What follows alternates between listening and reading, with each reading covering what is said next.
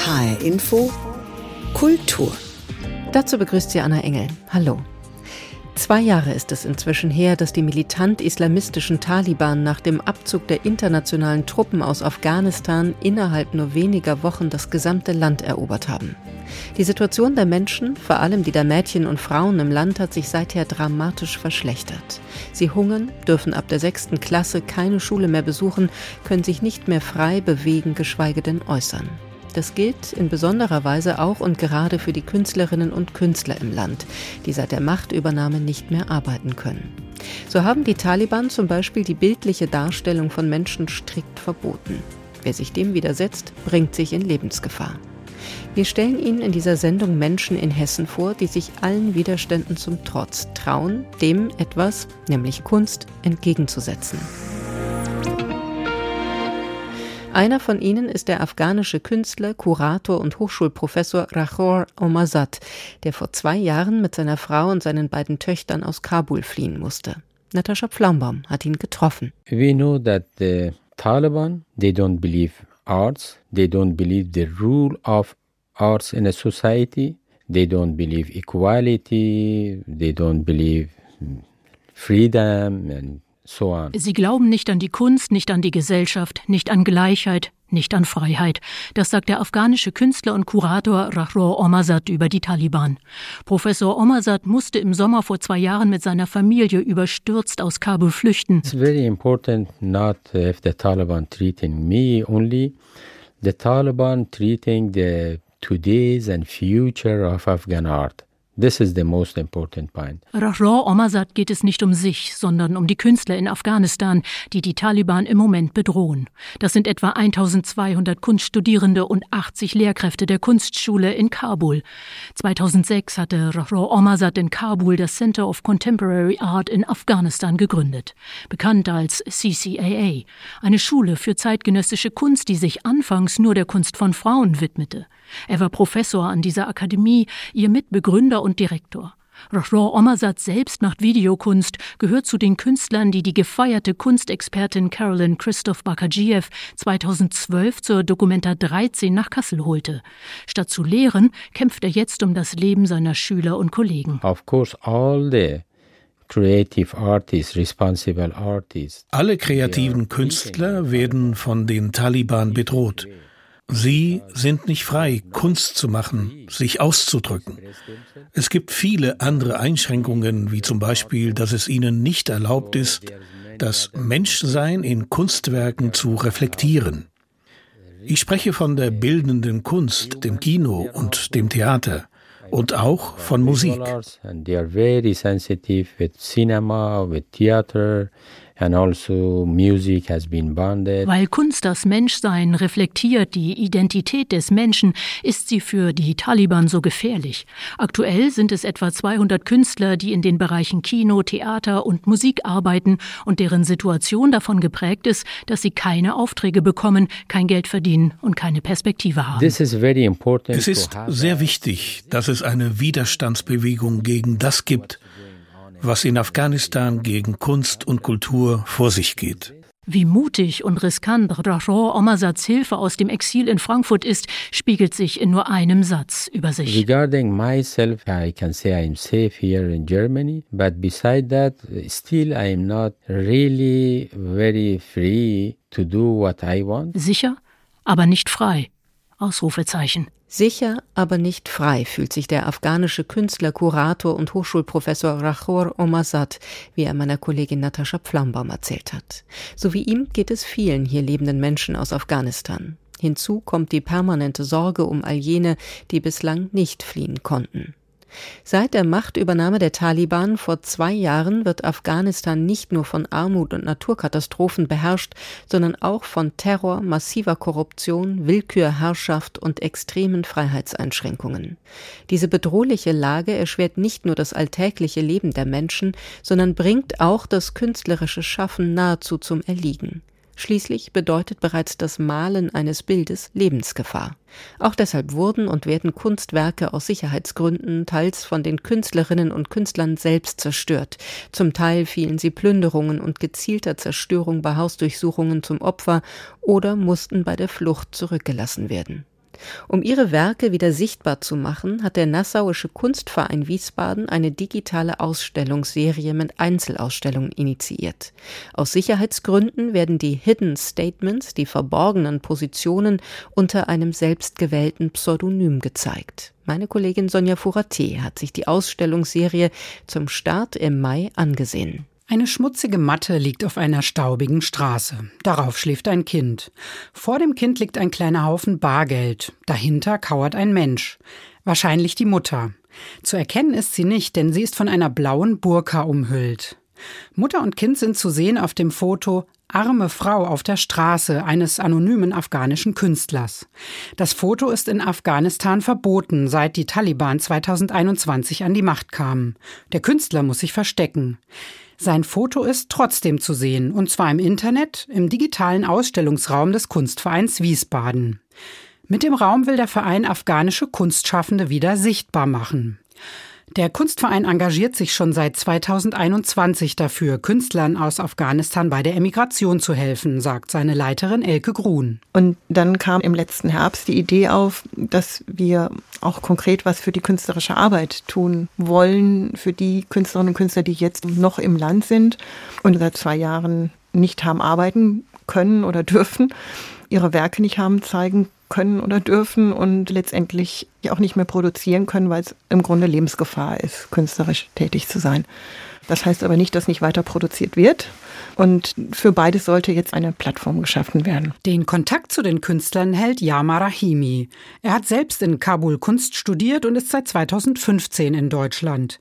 Vielen seiner Kollegen geht es sehr schlecht, sagt Rahimi. Tagtäglich KünstlerInnen schreiben mir, schicken mir WhatsApp-Nachrichten, Sprachnachrichten und die versuchen irgendwie für sich und ihre Familie irgendwas zu besorgen, weil die leben ganz unter Druck. Da gibt es viele traurige Geschichten und äh, die denken erst einmal rauszukommen, um wieder aktiv ihre Kunst zu machen. Also es ist im doppelten Sinne eine existenzielle Frage. Zum einen wirklich Broterwerb. Also ich habe kein Einkommen mehr, wenn ich meine Kunst nicht mehr verkaufen kann. Aber es ist natürlich auch für eine Künstlerin oder für einen Künstler unabdingbar wichtig, weiter schaffen zu können. Und das ist halt auch komplett eingeschränkt. Plus den Druck, ich bringe ja meine Familie mit in Gefahr durch meine Tätigkeit bis hin, dass ich versuche, dieses vorhergehende Leben eventuell sogar negieren zu müssen, also meine Kunst zu vernichten, damit es keine Beweismittel mehr gibt. Vernichtung von Kunstschätzen. Auch dem will sich der Kunstverein entgegenstemmen, sagt Elke Grun. Dafür fotografieren die Kunstschaffenden ihre Werke und schicken die Bilder an den Kunstverein. Der verwaltet sie in einer Datenbank und stellt nach und nach insgesamt 200 Ausstellungen unter dem Titel Hidden Statement zusammen. Streng anonym, um die Kunstschaffenden zu schützen, sagt Elke Grun. Weil wir können die Kunstwerke unter den jetzigen Umständen natürlich auch überhaupt nicht raustransportieren aus Afghanistan, um sie irgendwie zu evakuieren oder zu retten. Gleichzeitig ist das ja ein Teil der afghanischen Kultur und wir gucken ja im Moment eigentlich in die Zukunft. Also wie wird sich diese afghanische Kultur entwickeln und fehlt dann am Ende ähm, einige Jahre, weil eben genau diese Kunstwerke und Künstlerinnen und Künstler aus dieser Epoche oder aus dieser Zeit und dieser sehr wichtigen Zeit im Grunde nicht mehr existieren. Für die Künstlerinnen und Künstler ist es außerdem wichtig, dass der Kontakt zu den Kuratoren nicht abbricht, sagt Grun. Auch den will der Kunstverein vermitteln. Noch sind erst acht Ausstellungen online, auch technisch hakt es hier und da noch. Es sind einfach große Datenmengen, sagt Elke Grun, aber daran arbeitet der Verein. Yama Rahimi wiederum will neben der digitalen Ausstellung möglichst viele Kunstschaffende aus dem Land holen. Er hat eine Liste mit fast 1000 Namen gemacht und beim sogenannten Bundesaufnahmeprogramm für Afghanistan in Berlin eingereicht. Erste Zusagen sind eingegangen, sagt Rahimi. Bis alle Künstlerinnen und Künstler hier sind, sollen die Ausstellungen auch Hoffnung geben, sagen Yama Rahimi und Elke Grun. Die sind sehr glücklich, dass wir zusammen geschafft haben, diese Möglichkeit zu geben, damit die ihre Kunstwerke zeigen können. Aber auf anderer Seite, ich spüre auch als Künstler, dass der erste Bedarf dieser Künstler sind, rauszukommen, in der Sicherheit zu sein. Man ist ja im Grunde völlig hilflos, weil wir sitzen hier, wir sehen alle dieses Unrecht, wir sehen alle diese Katastrophe und trotzdem können wir irgendwie auch alle nichts ändern. Und damit muss man auch erstmal umgehen. Sagt die Leiterin des Nassauischen Kunstvereins Wiesbaden Elke Grun im Beitrag von Sonja Furate. Das Ausstellungsprojekt Hidden Statement ist wie gehört im Mai mit acht Ausstellungen gestartet. Inzwischen sind es 15 und es wird weitergehen. Schließlich ist ein Ende der Taliban-Herrschaft nicht abzusehen.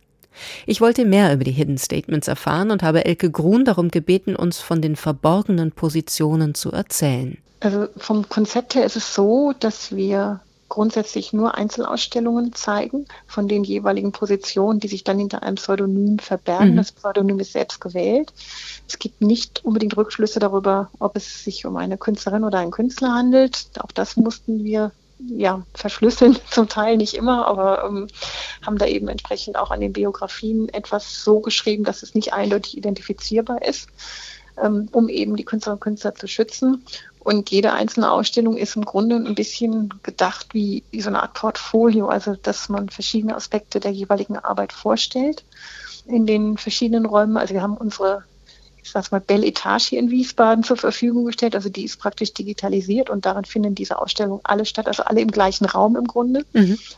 Und ein Schwerpunkt der künstlerischen Arbeit ist tatsächlich ähm, ja, wie man hier im Westen so schön sagt, auf Flachware, also keine Skulpturen. Das hat den ganz schlichten Hintergrund, dass Skulpturen praktisch 3D fotografiert werden müssten. Das würde jetzt vor Ort bedeuten, sofern sie denn überhaupt noch existieren, dass sie ausgepackt werden müssten und eben mit modernster Technik fotografiert werden müssten, damit wir sie eben digital in den Raum stellen können. Das heißt, wir sind tendenziell auf Positionen beschränkt, die eben ja eben fotografieren, malen, zeichnen, aquarellieren bei einigen Skulpturen haben wir praktisch ein Foto im Raum genommen, wenn es das gibt, von der jeweiligen Skulptur und haben das dann wiederum so bei uns auf die digitale Wand platziert, dass es ein bisschen den Eindruck macht, als ob es da jetzt wirklich auch im Raum stünde. Mhm. Aber das ist einfach ein, ein technisches Problem aufgrund der Situation.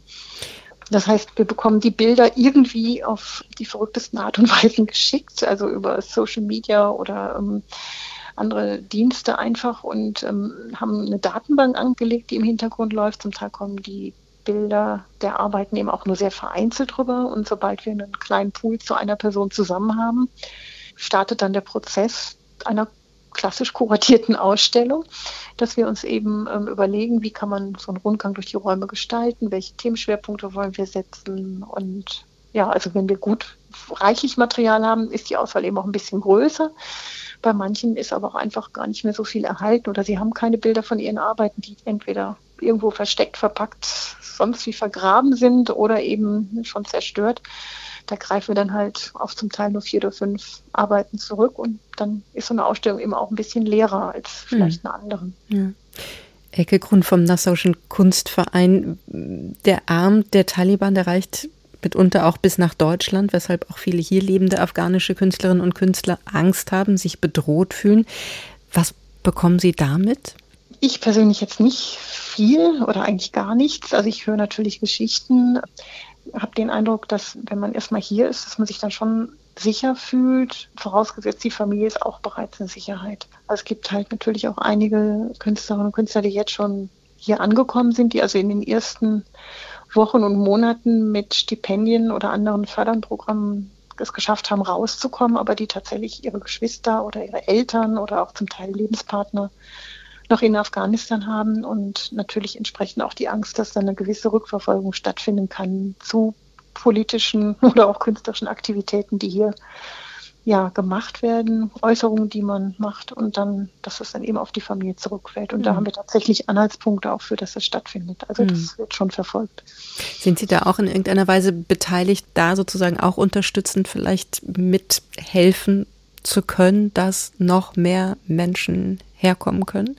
Genau, also wir hatten wirklich vor zwei Jahren ganz spontan auf Initiative von einem Berliner Rechtsanwalt, Michael May, sehr spontan eine kleine, aber sehr aktive Gruppe gegründet, ähm, in der wir zunächst begonnen haben zu listen, also ähm, Namen aufzuführen mit Kontakten zu Künstlern und Künstlern, die in Afghanistan sind, um eben auch die Bundesregierung da aktiv zu unterstützen, die richtigen Personen zu finden, die eben dringend evakuiert werden müssen. Und ähm, das ist eigentlich ein fortlaufender Prozess, der jetzt wirklich auch ins zweite Jahr geht. Aber nichtsdestotrotz ist es eben auch so, dass äh, seit der Einführung des Bundesaufnahmeprogramms im letzten November tatsächlich erstmal niemand mehr evakuiert wurde. Und ähm, das ist jetzt gerade wieder angefangen, dass die ersten Zusagen gekommen sind, dass man eben aus dem Land raus darf. Es gibt aber auch einige Menschen, die jetzt im Moment in Pakistan oder im Iran feststecken und eben praktisch weder vor noch zurück können. Mhm. Und ähm, ja, also es ist insgesamt einfach wirklich der Versuch, Aufmerksamkeit sowohl auf die Situation, aber auch eben ganz konkret auf die Künstlerinnen und Künstler zu lenken, Hoffnung zu geben und auch laut zu machen, dass wir sie nicht vergessen haben, dass die Welt sie sieht. Unseren Blick über die Kunst auf die Menschen in Afghanistan lenken, das ist ein Wunsch der Leiterin des Nassauischen Kunstvereins Elke Grun. Ohne den Videokünstler und Fotografen Yama Rahimi wäre die Ausstellungsreihe Hidden Statement nicht möglich. 1992 in Kabul geboren, kam er Ende 2015 nach Deutschland.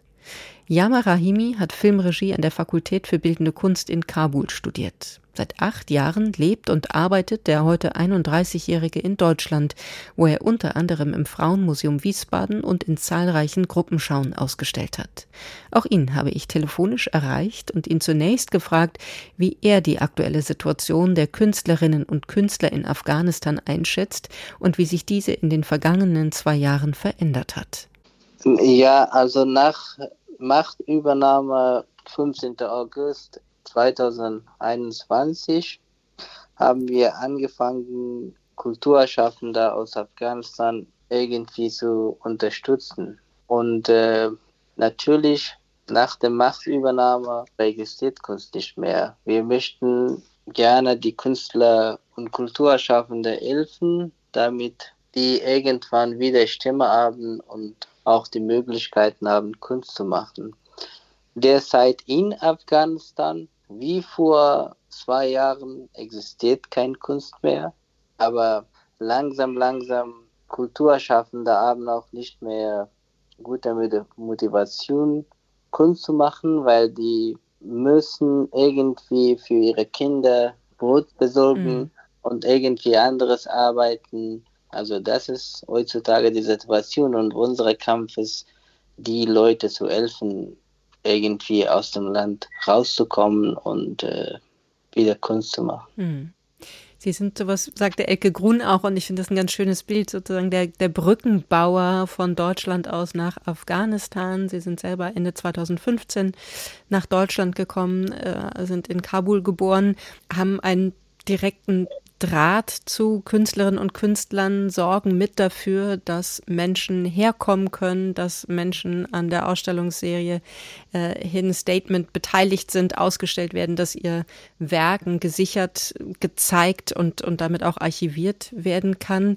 Was können Sie uns über die Künstlerinnen und Künstler auch erzählen, die aus guten Gründen anonym bleiben möchten, aber vielleicht können Sie trotzdem ein ganz bisschen erzählen, was das für Menschen, für Kolleginnen und Kollegen von Ihnen sind? Also ich war mit vielen KünstlerInnen in Kontakt, aber wir haben angefangen, Kulturschaffende aus Afghanistan zu helfen und äh, damit haben wir auch geschafft, 450 äh, Personen, also Künstler, Kulturschaffende inklusive Familie, nach Deutschland rauszuholen.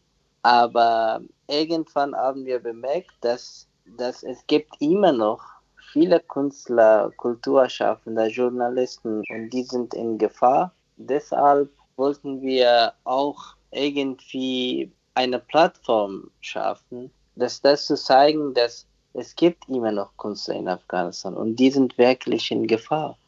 Und die sind nicht ein oder zwei Personen, sondern über hunderte Personen weil natürlich am Anfang nach Machtübernahme, es gab viele Organisationen, haben gesagt, ja, wir möchten Kulturschaffende helfen, aber wem wir helfen? Natürlich die, die sehr berühmt sind. Und, äh, aber natürlich es gibt auch viele Künstler wie in jedem Land, die sind nicht so berühmt in einer internationalen Ebene, aber die sind immer noch Künstler und die sind in Gefahr. Und dann haben wir überlegt, eine Ausstellung zu machen. Die sind wirklich die, die Personen, die auf meiner Liste sind. Also ich arbeite auf einer Liste, die sind über 1000 Personen. Und nebenbei, wir haben die Ausstellung von den Künstlerinnen, die in dieser Ausstellung teilnehmen möchten, sind also meistens von dieser Liste.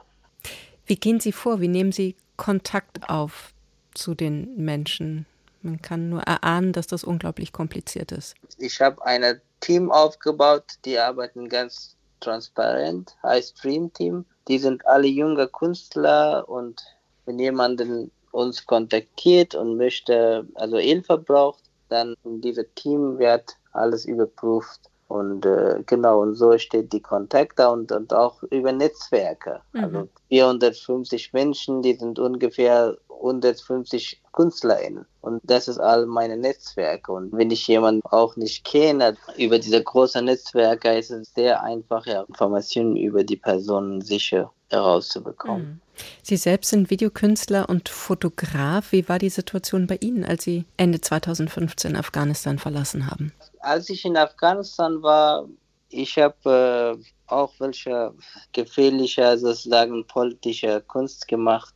Auf der Straße Public Art, damals war Public Art in Afghanistan nicht so bekannt. Ich habe auch irgendwie gefühlt, dass bin ich in Gefahr. Deswegen bin ich aus Afghanistan rausgeflogen. Sie haben sich damals insbesondere, habe ich gelesen, mit der Situation der Frauen im Land auseinandergesetzt in ihrer Kunst, die hat sich in den letzten zwei Jahren unter den Taliban nochmal massiv verschlechtert, die Situation der Mädchen und Frauen. Mit welchen Fragen und Themen beschäftigen Sie sich inzwischen in Ihrer Kunst? Genau, als ich in Afghanistan war, mein Thema war Gewalt gegen Frauen und ich habe immer versucht, mich für Frauen einzusetzen. Es ist interessant, wenn ich heutzutage meine Kunst anschaue, die in Afghanistan gemacht habe, die alle erzählen über die Situation, die heute passieren. Mhm. Und damals war auch unser Thema über Taliban, also diese, diese Ideologie von Taliban. Das war, damals haben wir auch gekämpft, weil Taliban war nicht in der Macht, aber war nie weg. Wir haben immer gegen diese Ideologie gekämpft. Aber nach meiner Flucht von Afghanistan nach Deutschland, dann natürlich, ich bin so ein Künstler, dass ich mehr von persönlicher Erfahrung möchte, etwas Kunst zu machen. Dann war irgendwann das Thema Migration. Aber allgemein kann ich sagen, dass ich setze mich immer für Menschen ein, auch über meinen Künstler und mache ich Kunst und Politik. Kunst und Politik, beides verbindet auch die 1994 in Kabul geborene Politikwissenschaftlerin und Künstlerin Sarah Nabil. 2014 erlebt sie mit, wie ein befreundeter Fotograf bei einem Selbstmordanschlag an der Uni in Kabul getötet wird. Ein Jahr später nutzt sie die Einladung zu einem Symposium in den Niederlanden, um in Deutschland um politisches Asyl zu bitten. Ich habe Sarah Nabil auf ihre Aussage angesprochen, sie mache mit ihrer Kunst Politik.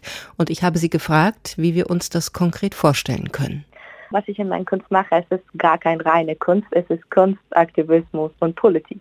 Ich habe so uh, dieses Grenze so alle äh, gebrochen und hat alles zusammengebracht, was ich in meinem ganzen Leben erlebt und dieses Kollektiv Erinnerung, das ich habe oder diese Kollektiv Erinnerung, die Afghanen und auch speziell die Frauen, hat mich dazu gebracht, so Kunst mit sehr starker politischer Botschaft zu machen, um so äh, Menschen darauf aufmerksam machen, um Situation von afghanischen Frauen. Weil was zum Beispiel, wenn ich über Unterdrückung so spreche, so genau oder gerade ja bestimmt afghanische Frauen unter dem Taliban-Regime extrem betroffen sind oder iranische Frauen. Aber die Unterdrückung-Thema ist uh, überall und äh, ich glaube, es gibt gar kein Mensch oder es gibt gar keine Frau in der Welt, das so nicht diese Unterdrückung Formen so erlebt hat. Daher so mit Kunst begebe ich diese politische Botschaft, um etwas so verändert wird. Wenn Sie es runterbrechen müssten, wie lautet Ihre Botschaft? Was ist Ihnen besonders wichtig? Was soll transportiert werden? Wie ich auch so immer sage, so Kunst ist meine Waffe und damit ich wollte so Gleichberechtigung und äh, gegen dieses Unfair-Politik zu kämpfen. Und das ist dieses Motiv und mache ich genau mit meinen Kunst und gebe ich so gegen dieses Themen so Botschaften mit meinen Kunst. Inwieweit konnten Sie die, diese Waffe, wie Sie es nennen, Ihre Kunst in Ihrem Leben in Afghanistan leben? Sie sind seit 2015 in Deutschland. Wie können wir uns das vorstellen? Wie war das möglich, beziehungsweise vermutlich eben auch unglaublich schwierig und, und gefährlich? Genau, es war total schwierig und auch sehr gefährlich und deswegen ich musste das Land verlassen. Als eine Künstlerin oder politische Künstlerin und auch eine Aktivistin, dass ich mich für Frauenrechte in Afghanistan engagiert habe. Ich konnte nicht weit mit meiner Kunst und auch mit meinem Aktivismus kommen. Und deswegen auch in 2015, ich habe das Land verlassen. Und es war extrem gefährlich gewesen. Aber deswegen habe ich das Land verlassen und hierher kommen oder irgendwo anders gehen, in ein anderes Land, wo ich die Freiheit habe und kann ich mich äußern kann. Und äh, zum Glück, ja, seit ich hier in Deutschland bin. Natürlich, es war auch nicht hier einfach gewesen, aber es ist viel besser als Afghanistan und äh, ja, ich habe weitergemacht. Hm. Haben Sie den Eindruck oder wo merken Sie, dass Kunst als Waffe sozusagen im übertragenen Sinne die richtigen trifft, also dass ihre Botschaft bei jenen auch ankommt oder auf einen Boden fällt, der fruchtbar ist und wo sie etwas bewegen können? Natürlich, mein erstes Ziel ist so Menschen, weil in demokratische Länder, das macht es bei der äh, Bevölkerung. Und mein erstes Ziel oder so das Ziel ist auch die Bevölkerung, die so engagieren, die so aufmerksam machen, die so über dieses Thema ähm, einfach, äh, wie sagt man, äh, informieren und sensibilisieren. Zum Beispiel, ich habe so oft hier erlebt in Deutschland sogar, so wenn ich über Afghanistan rede oder so, oder über Afghanistan äh, spreche, so viele wissen nicht diese heutige Afghanistan oder was die afghanische Frauen in letzter Zeit oder auch so in den letzten 20 Jahren erreicht haben oder geleistet haben. Aber was sie wissen, ist, ist alle diese Medienberichte, war meistens so diese negative Seite von Afghanistan. Und daher, ich versuche immer so mit meinen Kunst und was in Afghanistan gerade läuft, die Leute so hier aufmerksam machen. Und mein erstes Ziel ist so die, hier, die Bevölkerung, die Menschen, die hier leben oder in der Gesellschaft, dass ich lebe, so selber, die so aufmerksam machen, weil wenn wir so die Menschen, ich sage immer so, äh, deswegen auch in meiner Kunst, ich versuche immer so Menschen so mitzuziehen. Das heißt, dieses partizipatorische mhm. in meiner Kunst ist für mich sehr, sehr wichtig, weil ich würde so ganz nah zu den Menschen kommen und diese das gleiche Gefühl geben, weil wenn sie mit ihren alle Sehne etwas zu so machen, dann sie nehmen das mehr wahr. Was bekommen Sie so für Reaktionen? Also wie reagieren Menschen hierzulande auf Ihre Kunst, auf Ihre Art der Auseinandersetzung? Ehrlich gesagt, bis jetzt habe ich gute Erfahrungen gemacht. Und manchmal ist es auch extrem, weil ja, Menschen sind unterschiedlich. Und ich habe auch nicht das gleiche Erwartung von alle. Und aber bis jetzt, ich habe immer so positive Erfahrungen gemacht. Und wenn ich so irgendwas, irgendwas äh, eine Aktion gemacht, die Menschen hat mitgemacht. Und für viele war auch ein bisschen so teilweise wie ein Schock. Oder es war auch weird, was sie gemacht haben. Zum Beispiel, als ich letztes Jahr im 4. Mai die Performance gemacht in Kunsthalle Mannheim, mhm. wo ich mein abrasiert. Das zweite Teil des Kunstwerks war, dass ich Menschen, die in dem Tag, als die Live-Performance so passiert und auch während der Ausstellung immer die Menschen gefragt, die Haare spenden. Und äh, ich habe wirklich nicht damit gerechnet. In dem Tag, als ich die Performance gemacht und der erste Teil war fertig, als ich meine Haare komplett abrasiert. Und zweite Teil, als ich zu den Menschen gegangen und denen so gefragt, einen Teil ihren Haare so mir mitzugeben und eine Spende geben. Und sie haben alle gemacht. Es war erst, sie waren alle fast im Schock, weil äh, es war sehr eine radikale Performance gewesen. Und trotz äh, unter diesem Schock, sie haben alles gemacht. Ich habe niemanden so an dem Tag erlebt, dass ich zu denen gegangen und sie haben das nicht mitgemacht. So. Das ist echt für mich ein sehr guter, positiver Teil oder so, dass die Menschen mitmachen. Das wirkt etwas auch an dem, was ich mache. Sie haben im vergangenen Mai, Sie haben es gerade angesprochen, auch anlässlich der Ausstellung in Mannheim in einem Interview mit Deutschlandfunk Kultur gesagt, dass die Kunst- und Kulturszene in Afghanistan tot ist. Was hören Sie von den Menschen dort? Wie ist die Situation heute? Mutmaßlicher noch schlimmer und nochmal anders dramatischer als noch vor gut einem Jahr, oder? Genau, ich sage immer, wenn ich dieses Wort sage oder wenn ich diese Sätze sage, das bricht mir das Herz, weil ich bin mit diesem Kunstszene in Afghanistan aufgewachsen und auch viel geleistet für diese Kunstszene. Und bin ich so gerade sehr seit letztes Jahr bis heute Tag habe ich nicht etwas verändert. Ich meinte Ver Veränderung in positiver Form, sondern mhm. noch verstärkt. So, heutzutage wie vorletztes Jahr und seit dem Taliban Regierung oder Macht sind, so komplett die Kunstszene ist tot. Passiert gar kein Kunst. Sogar die Künstler und Künstlerinnen, sie dürfen keine Kunst praktizieren, weil Kunst so offiziell Verbot ist von Taliban.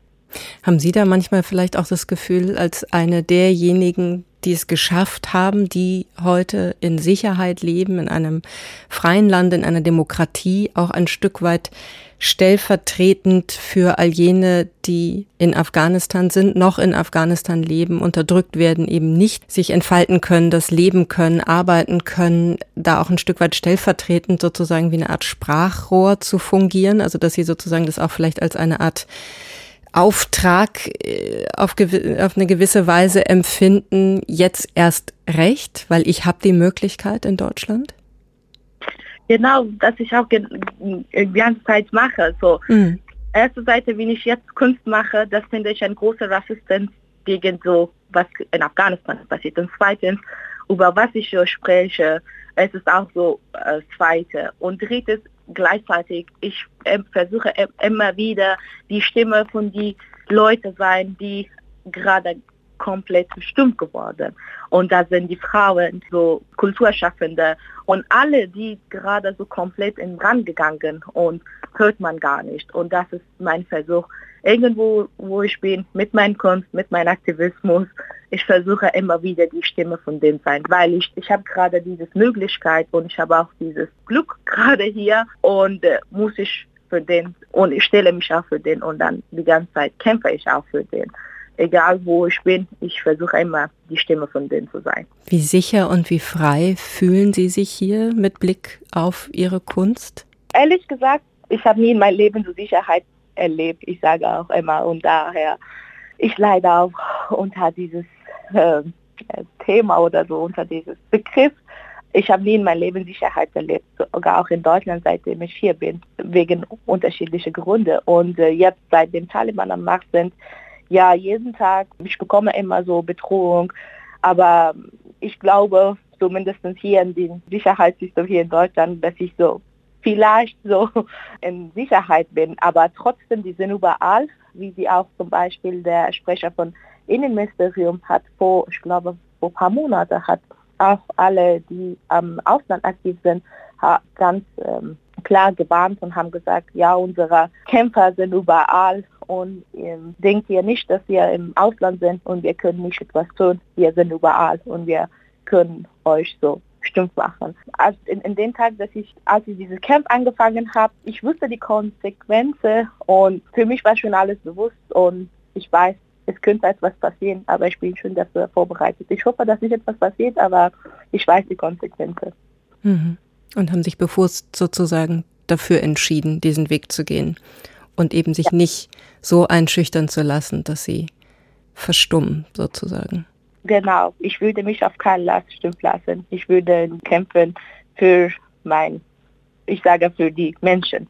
Egal, Afghanen oder nicht Afghanen, einfach für Menschen und für die äh, Rechte für Menschen. Sagt die afghanische Künstlerin Sarah Nabil in H-Info Kultur mit Anna Engel.